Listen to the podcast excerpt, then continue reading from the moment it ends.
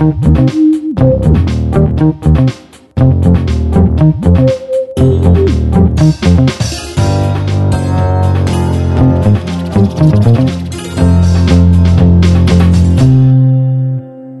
привет! Это подкаст Soundstream «Дневники Лоры Палны». Меня зовут Маша. А меня зовут Митя. А это значит что? Это значит, что мы продолжаем рассматривать самые громкие преступления и самые любопытные истории маньяков.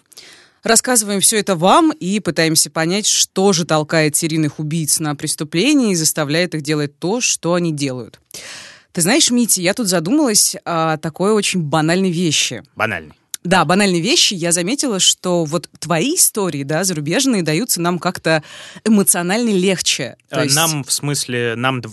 Ну, мне кажется, что да, потому что я вот могу о себе сказать, там ясно, что жестокость везде жестокость, насилие везде насилие, но вот почему-то рассказы про зарубежных преступников реально воспринимаются проще. У тебя нет такого ощущения? У меня есть абсолютно такое ощущение, мне тоже гораздо легче, потому что, ну, это все-таки далеко, это все-таки давно чаще всего, это, да, трагедия, конечно, есть человеческая, но она оптически кажется меньше, и поэтому она не такая страшная. Наверное, как так. Я все-таки из этих соображений взялся этим всем заниматься, про зарубеж рассказывать. Ты хитрый. Я, например, не знала о том, что у меня будет такой эффект. Вот я просто вспоминаю выпуск про Винничевского. Помнишь, как нам было с тобой тяжело? Мы там еле-еле из студии выползли, хотя Помню. там я да. страшно тараторила, и я реально как будто хотела, чтобы эта история быстрее кончилась. Понимаю тебя прекрасно. Тоже очень хотел. Нет, нет, ну просто реально я об этом не думала. Ну, вернее, я чувствовала, что у меня другое восприятие. Просто вот я говорю гараж или лесополоса или проселочная дорога, и я себе это все представляю, потому что, ну, все-таки мы очень хорошо знаем российские реалии. В общем, я, честно говоря, даже не думала, что меня может периодически очень сильно так прижимать от того, что все-таки это все реально ближе. А твоей истории я слушаю, ну да, подумаешь, Америка там 20-е годы, господи, да какая разница, да? И да. как да. будто бы это совсем... Ну, в общем, я все-таки хочу продолжать, тем не менее, рассказывать, да, и ежики кололись и продолжали жрать кактус. Да ты, я гляжу, это... холоп, не уймешься? Ну, не то чтобы я не уймусь, но мне реально интересно все еще, да, хотя каждый раз там, находя очередную историю, там, конец 80-х, начало 90-х. Сегодня, кстати, у нас конец 80-х, начало 90-х. Угу. Очередная жесть, но это в общем, я чувствую себя немножко извращенкой, потому что мне тяжело, больно, чудовищно и так далее, но до сих пор интересно. Ладно, давай начнем. Сегодня у нас, как я уже сказала, постсоветский маньяк, которого называли Фишер, Удав и ученик Чикатила, хотя учениками Чикатила называли многих маньяков, если честно. Он настолько разносторонний, если, конечно, можно так выразиться, что он напомнил мне сразу нескольких серийных убийц из наших прошлых выпусков. История страшная и увлекательная, будет все, от пыток в погребе до каннибализма. Ух, готовы? Поехали. Поехали. Сергей Головкин родился в ноябре 59-го в Москве. Жил он с родителями и сестрой недалеко от центра в районе столичного ипподрома. Детство Головкина было так себе. Начну, пожалуй, с родителей. Это очень важно. Отец, я не нашла, правда, кем он работал. Он был алкоголиком э, и заодно деспотом с садистскими наклонностями. Причем, как говорили на людях, он изображал такого весельчака, благура, успешного отца семейства и так далее. А в реальной жизни он насиловал жену и бил ее на глазах у детей. Мать Головкина была обычной домохозяйкой. Она очень любила сидеть дома, в принципе. Я так понимаю, она не работала. Читала, занималась рукоделием рукоделием, и вот из того, что я поняла, ее характер можно назвать э, достаточно противоречивым. С одной стороны, такая застенчивая, тихая женщина, которая позволяет над собой издеваться, хотя она тоже вроде как провоцировала скандалы, и они бесконечно ругались. С другой, по отношению к детям, она вела себя высокомерно, так безэмоционально и тоже с определенным деспотизмом. Ну, то есть они были похожи. Ну да, такой классическая дилемма жабы и гадюки. А как там, если про отношения в семье говорить, он тянулся к кому-то, там, к отцу, к матери или вообще ни к кому? Ну, все было очень сложно, но я думаю, что отношения были лучше все-таки с матерью. Ну, во всяком случае, Головкин был привязан к ней на протяжении всей своей жизни и считал самым близким человеком. Но обстановка в семье была нездоровой, ну, как я уже сказала, там постоянные скандалы, избиения. Это связано не только с этим, Кстати, есть информация, что отец в пьяном виде домогался и маленького Головкина, но я не нашла подтверждения. Это связано еще и с тем, что у них были абсолютно средневековые представления о медицине. Кровопускание? Или... Ну, нет, не настолько средневеково. Ну, скажу просто, что Головкин очень много болел, у него было все подряд, там проблемы с кишечником, с желудком, плюс дефект грудины, из-за которого он сутулился всю жизнь. А еще у него был, кстати, энурез до 17 лет.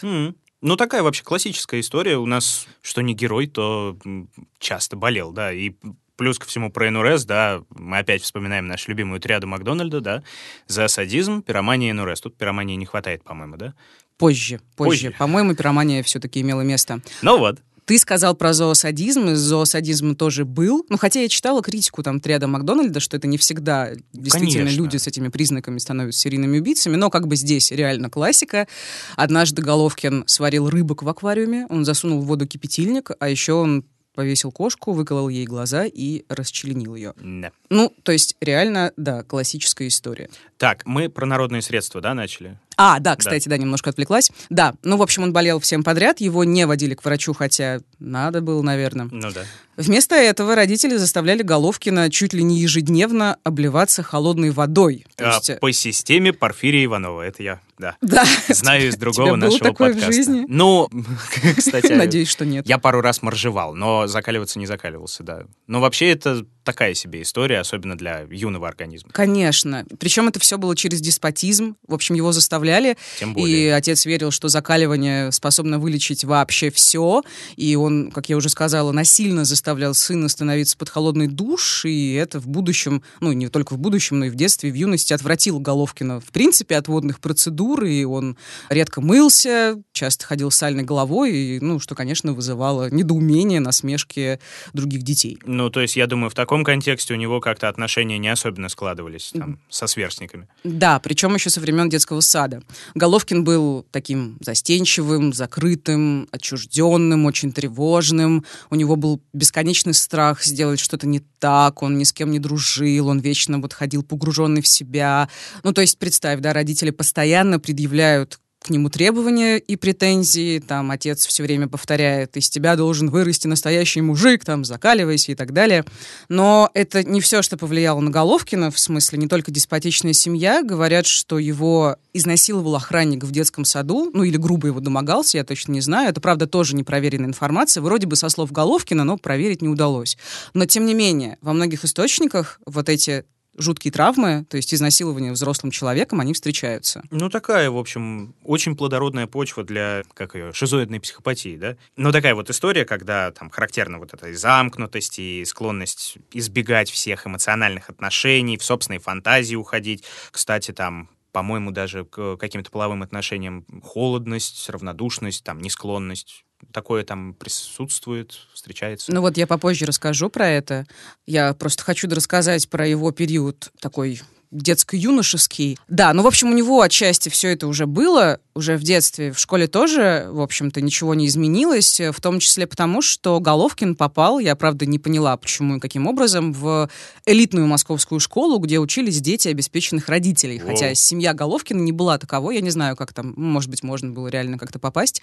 Ну, в общем, помимо разницы в социальных статусах, Головкин выглядел, ну, просто не очень. Он резко вытянулся, при этом сутулился, лицо было все в угре упрях, девочкам он не нравился, мальчики над ним издевались. Кстати, одноклассником будущего маньяка был основатель группы «Крематорий». Это такой есть мрачный коллектив из московского андеграунда 80-х. Я не знаю, знают ли об этом наши слушатели. Интересно вообще, понравится ли вам. Но я имею в виду, что, очевидно, наши слушатели моложе, чем мы, и, возможно, группу «Крематорий» они не знают. А может, и знают. Да, ну, в общем, Армен Григорян звали этого основателя группы «Крематорий», и он рассказывал, что Головкин никак не мог встроиться в социум. Собственно говоря, никогда не скажешь, что он вообще был способен на, на убийство уж точно. Он был такой какой-то очень ограниченный и замкнутый. После школы выпить лимонада – и другие рюмочные напитки, э, Головкин никогда не участвовал. Вот все посиделки были без него.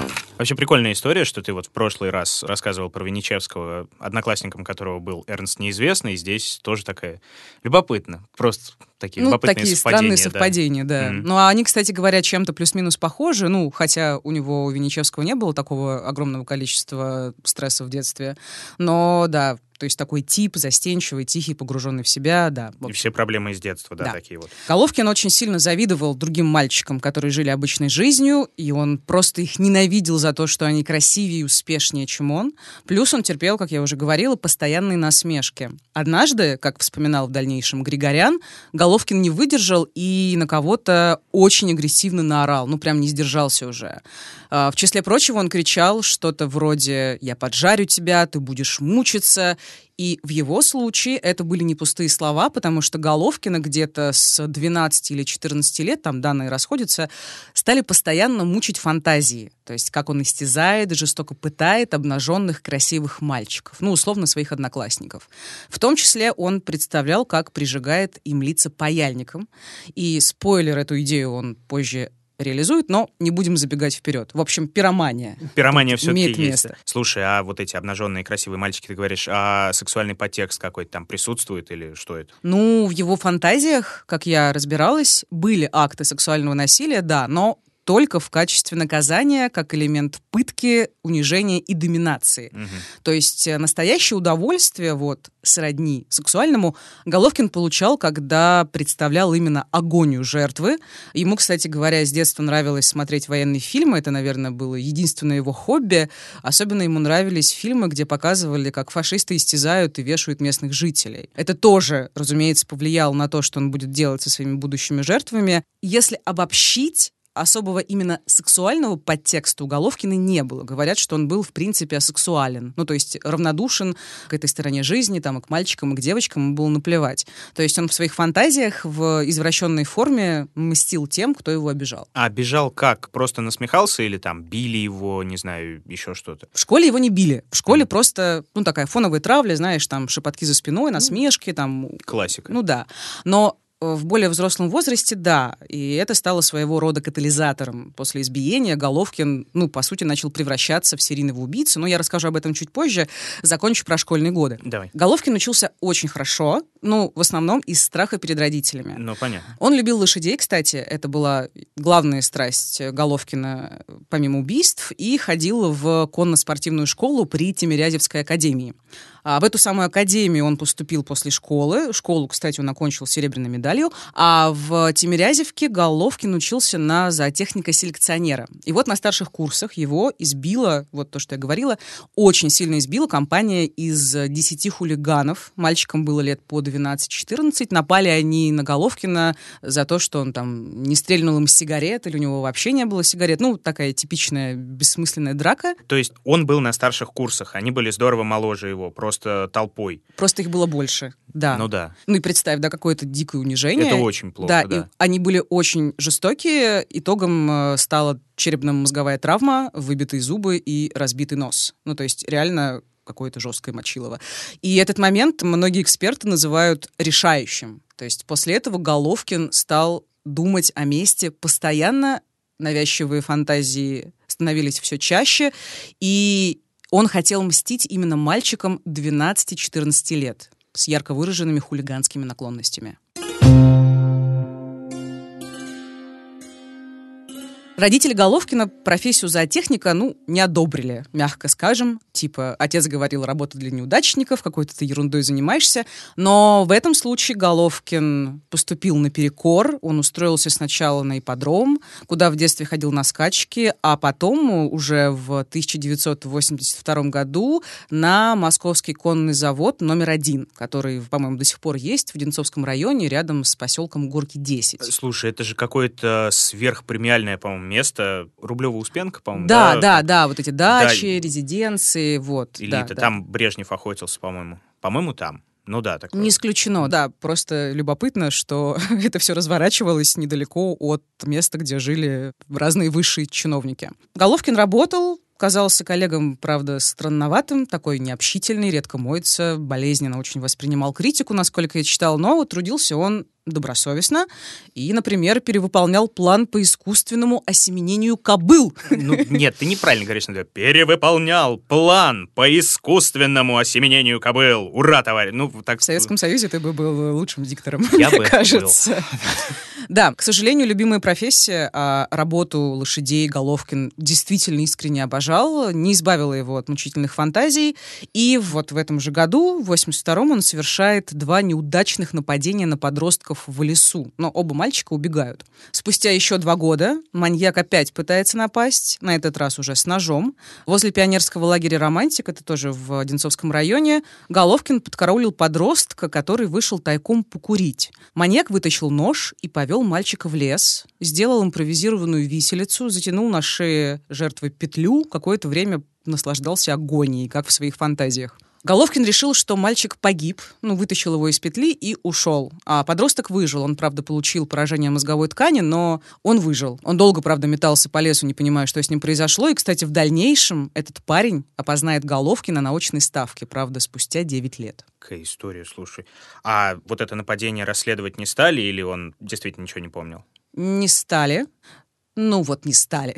Ага. Тоже не умер, как обычно. Ну да. Головкин расстроился, что у него не получилось убить. Правда, непонятно, как он узнал, что мальчик выжил, ну, в общем. И на два года он затаился. И свое первое прямо убийство он совершил в апреле 1986 -го. Это произошло в Дмитровском районе Подмосковья. Головкин в свой выходной бесцельно катался на электричке, вышел на станции Катуар, побрел по дороге вдоль леса и заметил 15-летнего мальчика на велосипеде, который собирал березовый сок. Вот как Головкин на одном из допросов описал то, что было дальше. Я прошел вглубь леса и увидел, что он курит. Под предлогом того, чтобы он дал мне спичек, я подошел к нему. Когда он доставал спички, схватил его за одежду в области груди, достал нож. Отвел его вглубь леса метров на 20.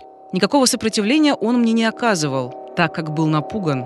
Я связал ему веревкой руки, лег на него, но актом мужеложества совершать не стал. А накинул ему на шею спереди веревку и завязал простым узлом сзади, стянув таким образом петлю. После этого я оттащил его еще немного в сторону, а затем спереди перерезал ему горло.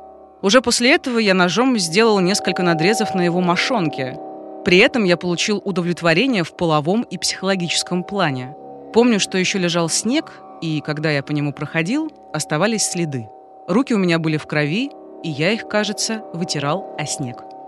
Мальчика обнаружили на следующее утро. Обнаружил его отец. Самое страшное.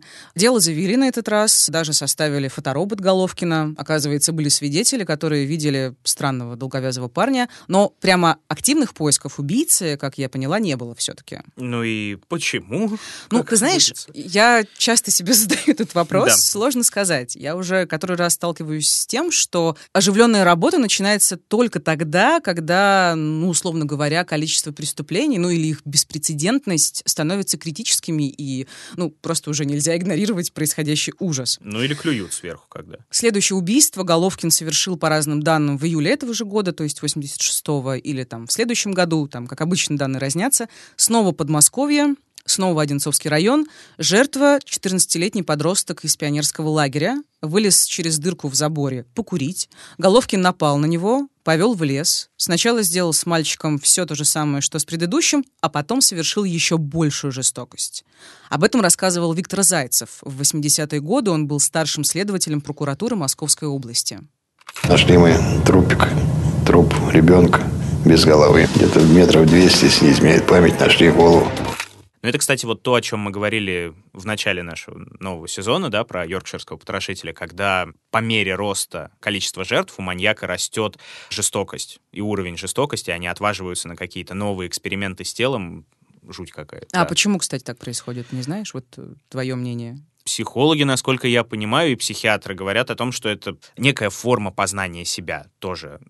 И серии «До какой степени я могу зайти?» Где та рамка, через которую я не смогу переступить? Вот что-то такое. Да, у Головкина были в дальнейшем очень жесткие эксперименты, ну да, обо всем по порядку. Кстати, вот после этого убийства его прозвали Фишером, и с тех пор это имя стало нарицательным. Слушай, вот Тоже я... интересная история. Да, каждый раз, как наталкивался на него где-то в интернетах, я все думал, надо бы узнать, почему он Фишер. Это же любопытно. Но я не заходил, потому что я знал, что возьмешь эту историю рано или поздно. Спасибо. Да. Ну, в общем, чем заключается смысл этого всего? Следователи опросили друга погибшего мальчика, и тот рассказал, что у забора этого лагеря периодически ошивался высокий взрослый мужчина, у которого на руке была татуировка в виде змеи, которая обвивается вокруг кинжала, и рядом выбито слово «Фишер», ну, как его прозвище. И этот якобы Фишер общался с ребятами и рассказывал, что сбежал из тюрьмы. Этого мальчика все лето допрашивали, с его слов составили даже фоторобот, и начались проверки. Проверяли людей с такой фамилией, с такой кличкой, искали людей, у которых были похожие татуировки. Ну, как бы сюжет достаточно банальный, да, кинжал и змея. Ну, их много достаточно. Их очень много, быть, да. Потом проверяли на всякий случай психически больных, больных, тех, кто имел судимость. Проверяли людей, склонных к фетишизму, педофилии, к эксгибиционизму, ну и далее, далее, далее. О Фишере начали ходить ужасные слухи. Он укоренился в народном сознании как страшный насильник, где-то убийца, бывший уголовник. Родители пугали Фишером своих детей, там, мол, будешь плохо себя вести, тебя Фишер заберет. Бугимен, как из прошлого да, нашего да, или выпуска. как Фредди Крюгер. Да-да-да. И имя Фишера вошло даже в народное творчество городское, его писали на стенах, вырезали на скамейках, про него там сочиняли какие-то песенки. И он, ну, реально стал таким жутким мифическим персонажем. Э, слушай, Но... подожди, пожалуйста, то есть непонятно, почему его самого звали Фишер, да? То есть понятно, откуда взялось прозвище в народе, но откуда его самого так звали, неясно. Сейчас расскажу. Во-первых, Фишера не существовало. Так, в смысле? Потому что мальчик все выдумал. Он просто все выдумал. Чего? Э, как бы в чем смысл? Э, Фишер он как бы до этого, ну, за какое-то время, он уже был героем детских страшилок, и пионеры пугали им друг друга перед сном. А, типа вот это гроб на колесиках и... Да, там, знаешь, бабка-мутюкалка или... Гномик, гомик, по-моему, был еще. А еще... Это было не политкорректно. А еще был а, пиковая дама. Пиковая дама, Вот, да. а пиковая дама мы вызывали одну. Ну ладно, давай, не будем вспоминать то, что было. Короче, татуировка со змеей и кинжалом — это вот из книг про пиратов мальчик. Это все просто придумал, да. И позже он сознался, что как бы это просто его фантазия, но легендарный некий маньяк по имени Фишер, ну, уже прочно засел в головах людей. Хм. Есть версия, это тоже только версия, что когда-то действительно был малоизвестный преступник с таким прозвищем. Почему Фишер? Потому что он ездил на велосипеде с удочкой, а, от слова есть, «фиш» да, рыба. все-таки с рыбалкой связано. Не гроссмейстер, да. А, и он там, типа, тоже якобы орудовал в Подмосковье, его поймали задолго до Головкина. Ну, в общем, непонятно, я так и не нашла, был ли там реальный Фишер, откуда вообще это все взялось. Ну, в общем, итог. Из-за бурной фантазии подростка следователи долго достаточно шли по другому пути. Они искали психически нездорового зэка-извращенца, не подозревая, что настоящий убийца вполне вменяем, не привлекался, не набивал себе тюремные татуировки, имеет высшее образование и спокойненько себе живет в Москве. И, в общем, из-за того, что Фишер был, условно говоря, у всех на устах, в Москве и Подмосковье началась паника. Многие родители перестали отправлять своих детей в пионерлагеря, Пара слов буквально об обстановке тех лет от жительницы села Жаворонки Людмилы Максимовой. Для тех лет это было вообще ужасно. Это сейчас убьют человека, уже все привыкли к этому. А в те времена это была ужасная ситуация. Все было просто страшно. Особенно у кого были дети. Это сейчас убьют человека, да. Любопытно. Это она про 80-е, да? Про середину 80-х где-то.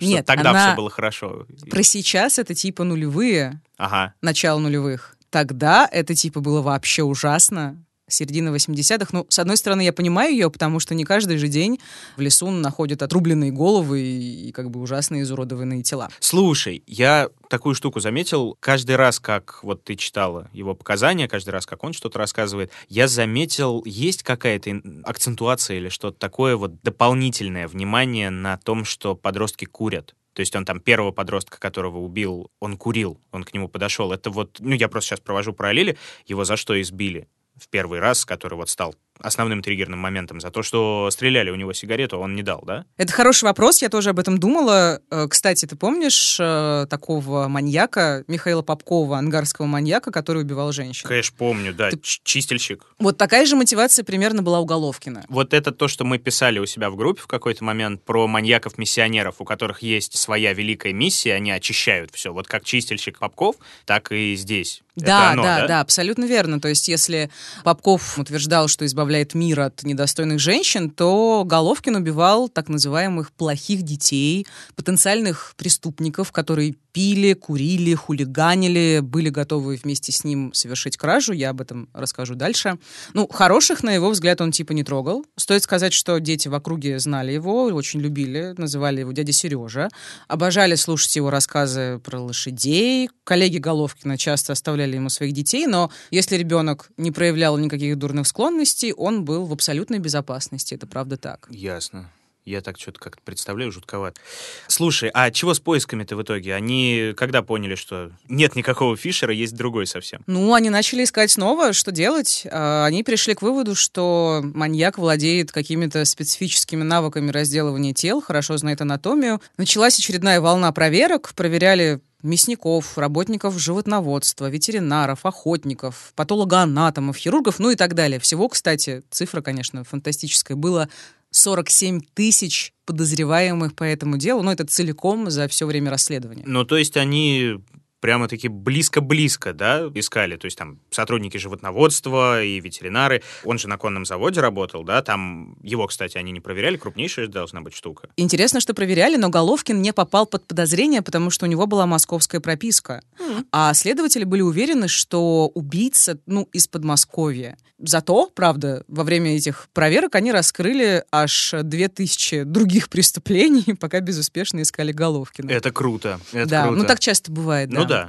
Ну, пока шли очередные поиски, Головкин спокойно жил, работал, занимался лошадьми и готовился к новым убийствам.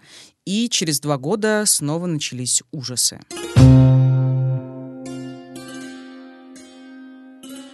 Надо сказать, что карьера Головкина шла в гору. Его повысили до старшего зоотехника, а еще вручили серебряную медаль ВДНХ СССР за успехи, достигнутые в развитии коневодства. Вот теперь похоже. Да, я тоже хорошо, да, вписалась бы. Родители Головкина, кстати, развелись, наконец-то, да, перестали мучить себя и детей, и он переехал жить на завод. Ему выделили там небольшую комнатку. На коне завод. На коне завод. А подожди, то есть все это время до этого он жил с родителями? Да, С да, деструктивными? да. и- Да, ужасными скандалящими родителями. Сильно. Ну и да, внезапно ему выделили небольшую комнату, так он, видимо, хорошо работал, и было бы проще, чтобы он там просто жил. Но московская прописка у него сохранилась.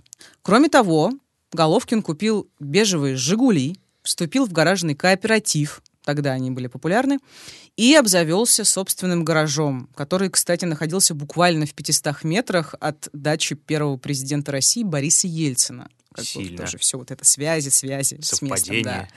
Не думаю. Под гаражом Головкин выкопал погреб. Сначала он хотел сделать там мастерскую, а потом передумал и оборудовал там пыточную. Меня терзают смутные сомнения. Где-то я это уже слышал. По-моему, в самом-самом начале нашего подкаста. А, да, ты про Комина, наверное. Да. Да, Головкин это что-то среднее между вот этим Коминым, да, рабовладельцем из погреба, и другим убийцей, тоже он убивал пионеров, Анатолий Сливко. Ну, в общем, погреб. Головкин его забетонировал, сделал лестницу, прибил специальные крепления для подвешивания, повесил две мощные лампы, чтобы все хорошо видеть.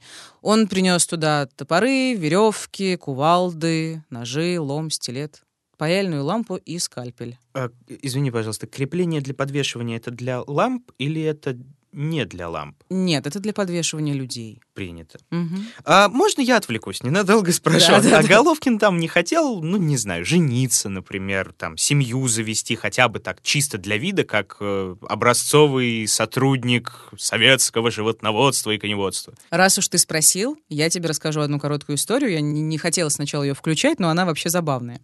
Короче, коллега Головкина однажды познакомил его со своей сестрой по имени Людмила. И вроде бы они встречались некоторое время, но в итоге ничего не получилось, и я предлагаю послушать, что про это рассказывала сама Людмила.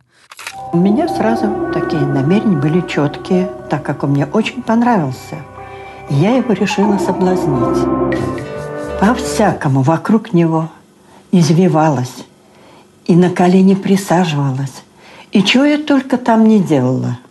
Но чувствую, вы знаете, как фонарный столб.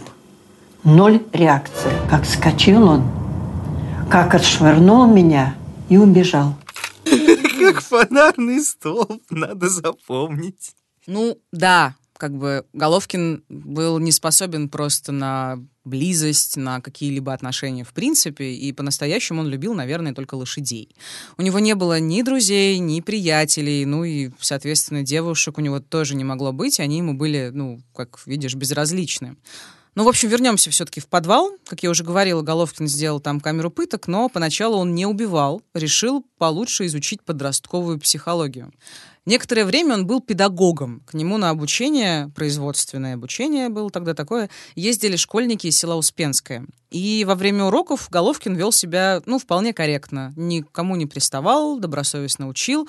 Единственный раз он совершил не очень педагогический поступок. Тоже странная история, но я решила ее рассказать. Ребята попросили у него конский возбудитель. Это препарат, который делал лошадей сексуально активными. Но он же занимался осеменением. Ну, да. И ребята хотели подмешать его в вино девочкам и посмотреть, что будет. Но как бы это не сработало, у девочек просто было расстройство желудка, а Головкин назидательно сказал ребятам, что в следующий раз препарат нужно вводить внутривенно. Ну, да как бы так странная рекомендация. Как маленькие, ей-богу. Ой, господи. От Слушай, учителя. А э, он же какое-то время не убивал, да? Ты сказала, что вот он решил там получше присмотреться к детям. Не было у него такого, как у того же Сливко, что он там боролся с собой, как-то переживал это все, пытался отойти от этого, как-то нивелировать свои фантазии? Нет такого? Ну, вообще могу сказать, что, наверное, да, но это был очень небольшой период, потому что он все-таки делал подвал, там, да, он все-таки мечтал э, воплотить свои фантазии жуткие. Но говорят, опять же, я не знаю, насколько это правда, что Головкин пытался стать обычным гомосексуалом, то есть просто заниматься с кем-то сексом по обоюдному согласию, но у него не получилось. Обычный гомосексуальный секс не приносил Головкину ни облегчения, ни удовольствия, ну вообще. То есть его возбуждали реально только фантазии о пытках-убийствах. Угу. И Головкин ездил по вечерам на своих «Жигулях», искал жертв и заманивал их в свой гараж. Как можно заманить подростка в гараж? Он действительно производил на детей положительное впечатление, там такой свойский дядька, да, и он предлагал периодически подросткам совершить ограбление, например, магазина. Как я уже сказала, он типа немножко миссионер, да, и если мальчик соглашался на ограбление, то это значило, что он потенциальный преступник, и его надо убить. А, то есть вот то, что ты говорила, что он выявлял дополнительно, да, их какие-то наклонности криминальные. Да, да. Ну, то есть он вообще с ними мог выпить, он мог с ними покурить, или вот предлагал совершить ограбление. И, в общем, если все вот это сходилось, да, в одном подростке, то, очевидно, подросток, ну, по мнению Головкина, да, нуждается в том, чтобы его убили. Вместо магазина Головкин вез жертву в свой гараж, ну, вернее, в погреб под гаражом, насиловал и жесточайшим образом пытал. Я сейчас зачитаю один фрагмент одного из преступлений Головкина из уголовного дела, и этого будет достаточно, я думаю, чтобы понять, что он обычно делал в погребе. Головкин связал подростку руки и удушил его, перекинув веревку с петлей через ступеньку лестницы. Затем, убедившись в смерти ребенка, подвесил его за ноги на вделанный в стену крюк, отрезал нос и уши, отчленил голову, нанес множество ударов ножом по туловищу, вырезал внутренние органы. При помощи анатомических ножей и топора расчленил труп, вырезал мягкие ткани, поджарил их на паяльной лампе и съел – Части тела, кроме головы, вывез в лес и закопал. Отчлененную голову убийца хранил в гараже. Он вскрыл черепную коробку, выжег паяльной лампой мозг, отсепарировал мягкие ткани, а в дальнейшем демонстрировал череп другим жертвам для запугивания твою мать. То есть там еще и каннибализм подключился. Да, однажды у него был такой опыт, но, как он вроде рассказывал, ему не очень понравилось, это просто было... Ну, Из любопытства. Ради, ради фана, да. Mm. И, как я уже говорила, он, подобно Сливко, называл то, что делает, экспериментами. Однажды он даже засолил кожу одной из жертв. Неясно совершенно зачем. Он, кстати, периодически, как я уже говорила, он же расчленял трупы, и какие-то части тела он хранил в формалине, в банке. Я читала совершенно жуткие просто максимально криповое описание, как он рассказывал, что он принес там какую-то часть тела. Я не буду говорить, какую к себе домой, в банке, и спал с ней.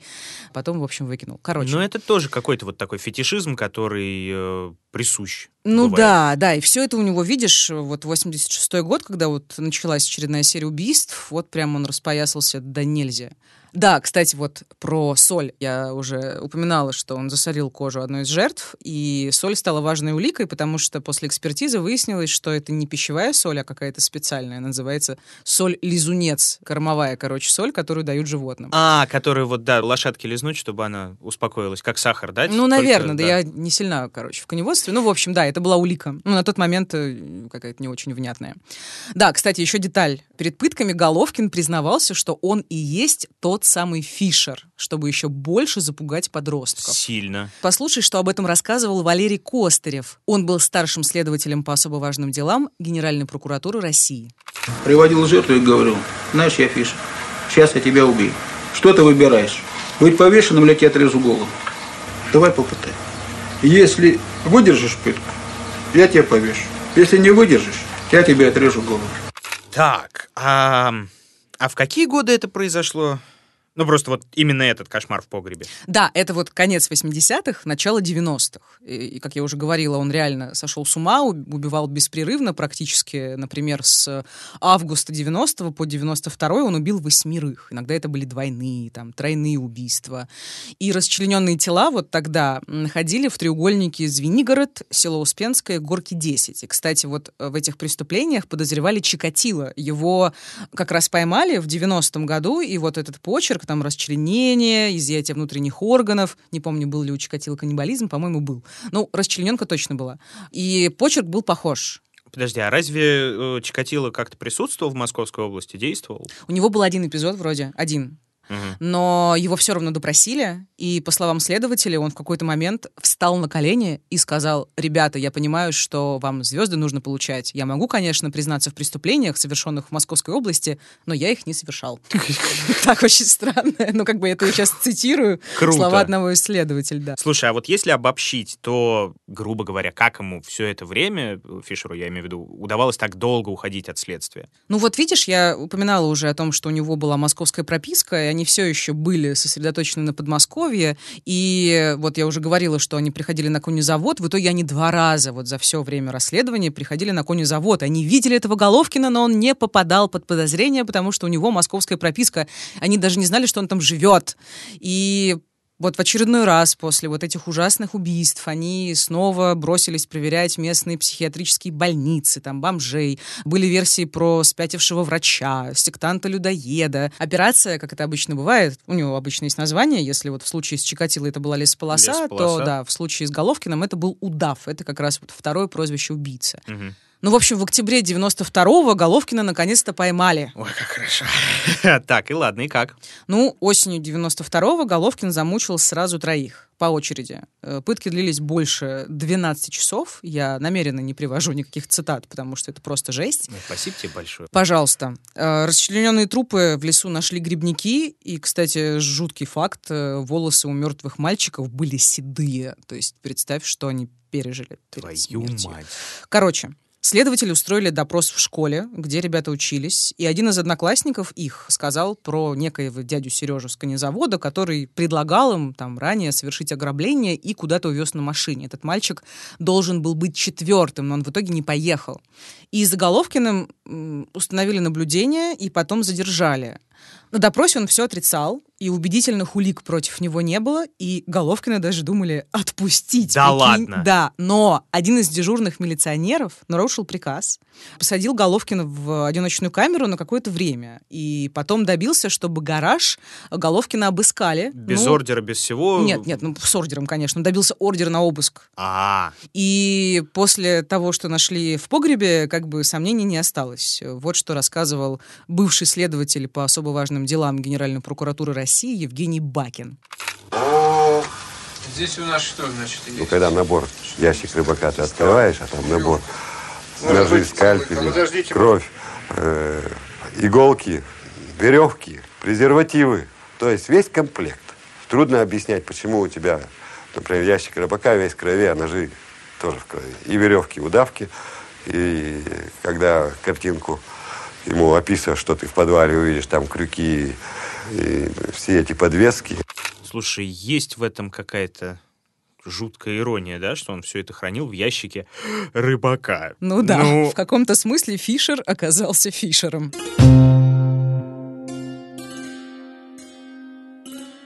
Когда Головкин понял, что отпираться бессмысленно, то все рассказал. Подробно, медленно, смакуя кучу мелких подробностей. Вот э, давай послушаем фрагмент следственного эксперимента. Перерезал горло ему бритвой. Уже у мертвого? Или он еще Ну, был живой? возможно, что был живой еще, потому что ну, горло хрипела кровь. Он хрипел? Ну, кровь попадала в трахею и хрип.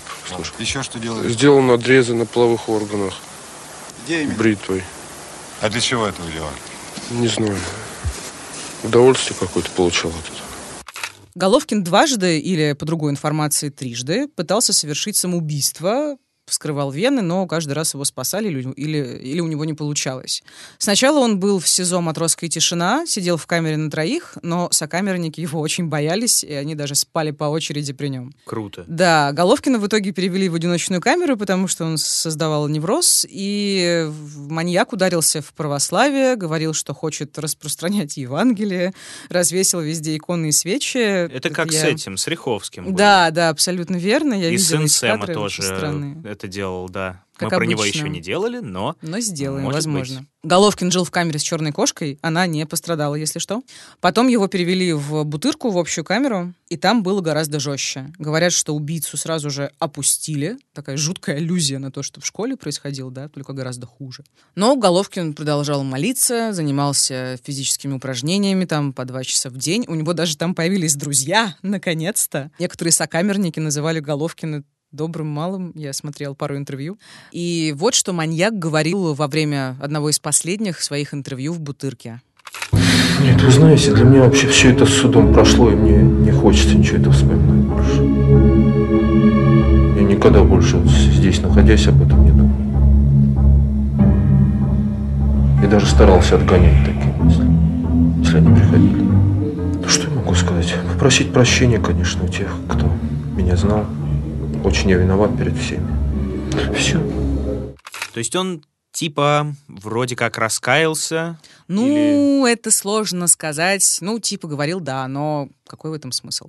В общем, в итоге доказали 11 убийств. Правда, есть версия, что Головкин причастен более чем к 40 исчезновениям детей в Подмосковье, но непонятно. Его признали вменяемым, и вот с признаками как раз шизоидной психопатии, о которой мы с тобой э, говорили раньше. А с гаражом что? Да, с гаражом, кстати, интересно тоже. Его сравняли с землей, кажется, его сожгли или просто снесли, а подвал засыпали. Потом э, родственники жертв сделали там что-то вроде стихийного народного мемориала, там, знаешь, цветы, мягкие игрушки. И, по словам одной из местных жительниц, забыть то, что там произошло, оказалось очень трудно. И так мы тут уже много плакали. Это очень трудно вспоминать. Негодяй. Просто, мне кажется, его самого в этот подвал вот затащить надо. И точно так же вот его изуродовать, что он делал с этими детьми. Ну, сейчас ту землю застроили, там вроде чей-то дом стоит. Ну, знаешь, ну, давно было, да, и земля... Ну да. Ну, короче. Не да. помнит.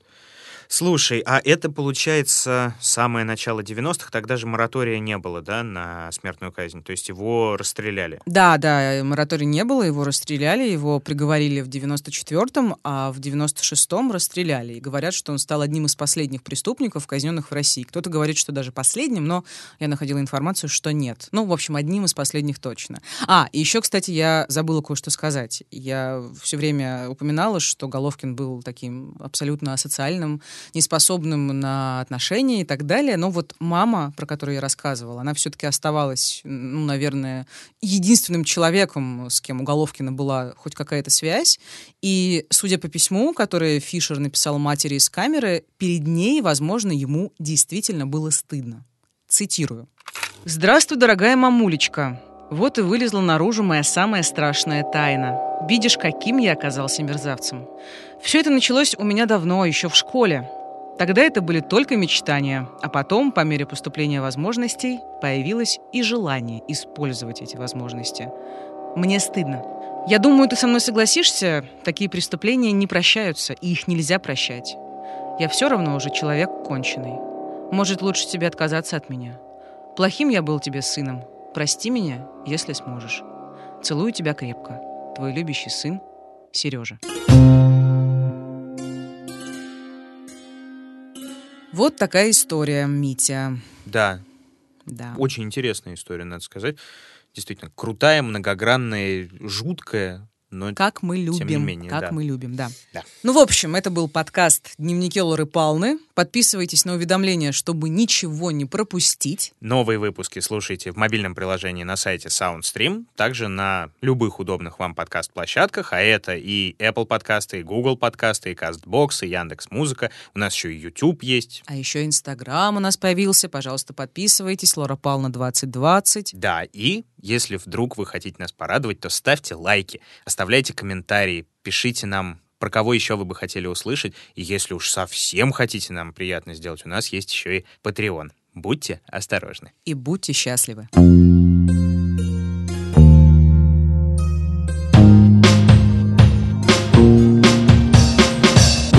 Над подкастом работали ведущие Мария Погребняк и Дмитрий Лебедев, звукорежиссер Евгений Дударь, продюсер Кристина Крыжановская. В подкасте использованы фрагменты программ «Криминальная Россия», «Следствие вели», «Документальный детектив» и «Легенды советского сыска».